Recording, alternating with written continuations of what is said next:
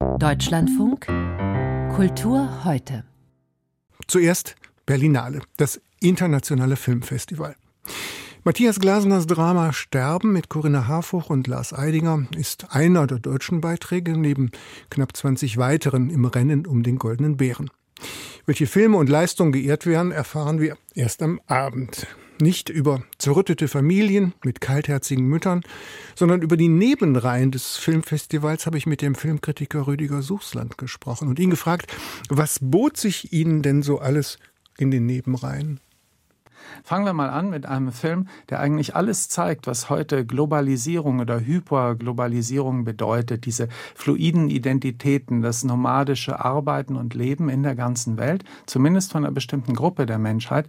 Von dem handelt ein Film einer deutschen Regisseurin, die aber in Argentinien lebt und die in Brasilien und Taiwan gedreht hat. Das sagt schon eigentlich alles. Der Film heißt Sleep with Your Eyes Open. Der ist auch filmisch interessant, weil er eben dieses fluide, fragmentarische darstellt darstellen möchte. Und äh, der hat gestern immerhin schon den Preis der internationalen Filmkritik bekommen. Sie haben erwähnt, dass das äh, umfangreichste Angebot in den Nebenreihen stattfindet. Etwas äh, fantasielose Frage, wie findet man sich da zurecht? Wie navigiert man da? Ja, man, äh, ich, ich schaue eben, wann ich Zeit habe und natürlich, wenn mich was interessiert, äh, asiatische Länder, lateinamerikanische, ich versuche nicht so viel Deutsches zu sehen. Auf der anderen Seite kann ich sagen, dass ich auch ein paar sehr gute Beiträge aus Deutschland gesehen habe. Zum Beispiel ein Regisseur, der schon öfters im Wettbewerb war, Thomas Arslan, der ist jetzt mit einem neuen Film, das ist ein Genrefilm, ein Gangsterfilm, äh, in der, der Nebenreihe Panorama vertreten. Und das ist ein sehr guter, sehr starker Film, getragen von einem tollen Hauptdarsteller. Hauptdarsteller. Äh, Michel Macicevic heißt der. Und äh, das äh, geht im weitesten Sinn um einen Raub, also ein sogenannter Heist-Movie. Äh, das ist was, was man ein bisschen sagen kann, das kommt so zurück äh, ins Kino, ins deutsche und internationale Kino, dass diese Genrestoffe, das, was man in den 60er und 70er Jahren vor allem im Kino sehen konnte, was dann lange verschwunden war, zugunsten der hohen und strengen Kunst, das ist ein bisschen wieder da im deutschen und internationalen Kino. Wir haben ja hier auch Serien und Streaming-Beiträge, obwohl die Sektion-Series gestrichen wurde, aus Spargründen heißt es, obwohl die, wie man hört, Gewinn gemacht hat, aber immerhin. Und äh, da laufen auch äh, eine ganze Menge Filme, zum Beispiel von Regisseuren, die man sonst immer im Kino sieht. Nochmal einer aus Deutschland, Jan Bonny, mit einem Film, der heißt Der Panther, in dem Lars Eidinger mal wieder eine Hauptrolle spielt. Eine Vermutung liegt nahe, die Nebenreihen sind besser als der Hauptwettbewerb? Ja, zumindest ist es, also ich finde sie äh, eindeutig interessanter, weil der Hauptwettbewerb dann doch äh, brav ist. Und man muss dann auch sagen, dass es einfach der Hauptwettbewerb aus meiner Sicht nicht sehr aussagekräftig war, was äh, Filmkunst und Filmstile angeht, was die Lust am Experimentellen angeht. Und alles das kann man in den Nebenreihen sehen, insbesondere vielleicht auch im Forum. Das ist äh, äh die traditionsreichste Reihe, die so ein bisschen wiederbelebt wurde durch eine neue Leiterin in diesem Jahr.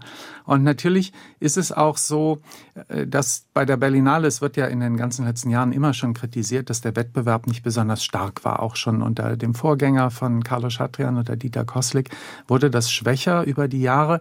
Und umso mehr schaut man sich in Nebenreihen um. Das Spiel, das dann gerade so die professionellen Besucher spielen, aber ich glaube auch die normalen Berliner, wenn sie eine Karte kriegen, das Spiel ist natürlich, dass man dann immer bei jedem zweiten, dritten Film sagt, ja, der ist doch toll, warum läuft denn der nicht im Wettbewerb? Und ähm, das ist nicht so leicht zu erklären, weil ich glaube, das Hauptproblem ist, dass wir über diese vielen Filme und diese vielen Sektionen äh, keine klaren Maßstäbe mehr kennen. Früher konnte man sagen, das ist ein typischer Panoramafilm, ein typischer Forumsfilm sowas äh, gibt's eigentlich nicht mehr wirklich. Weil äh, es läuft Filmkunst, es läuft Genre, es läuft Unterhaltungskino eigentlich in allen Reihen.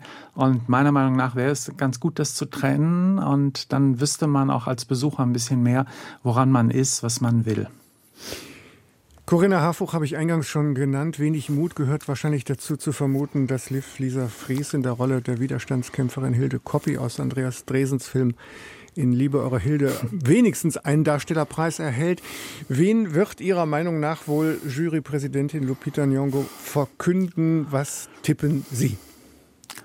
Ja, also ich habe ja eben schon gesagt, ich finde den Wettbewerb äh, nicht sehr gut, sondern auch nicht schwach, aber durchschnittlich und nicht sehr aussagekräftig, sondern ein bisschen banal. Und äh, ich würde fast mit Ihnen wetten, lief Lisa Fries und überhaupt der Film von Andreas Dresen kriegt überhaupt nichts. Äh, morgen wird man mich Lügen strafen. Ich glaube, dass die Jury ein Zeichen setzen wird, wie das ja schon letztes Jahr war, dass nämlich unter diesen Spielfilmen, von denen keiner so richtig einen goldenen Bär verdient hat, es gibt schon ein paar gute. Äh, ich glaube, dass viele Franzosen ausgezeichnet werden, aber dass der Hauptpreis vielleicht wieder an einen Dokumentarfilm geht wie letztes Jahr. Und da ist die ganz klare Favoritin Mati Diop, eine Französin senegalesischer Herkunft und die hat einen Film über Kolonialismus gedreht. Das ist auch ein Thema, was äh, wichtig ist, was auch, äh, wenn man so will, modisch ist, in dem Sinn, dass alle Leute gerade darüber reden und äh, sie sich dieses Themas bewusst sind. Das ist ein Thema Kolonialismus, das sich natürlich auch durch die Nebenreihen gezogen hat. Sagt Rüdiger Suchsland über die Nebenreihen der Berlinale.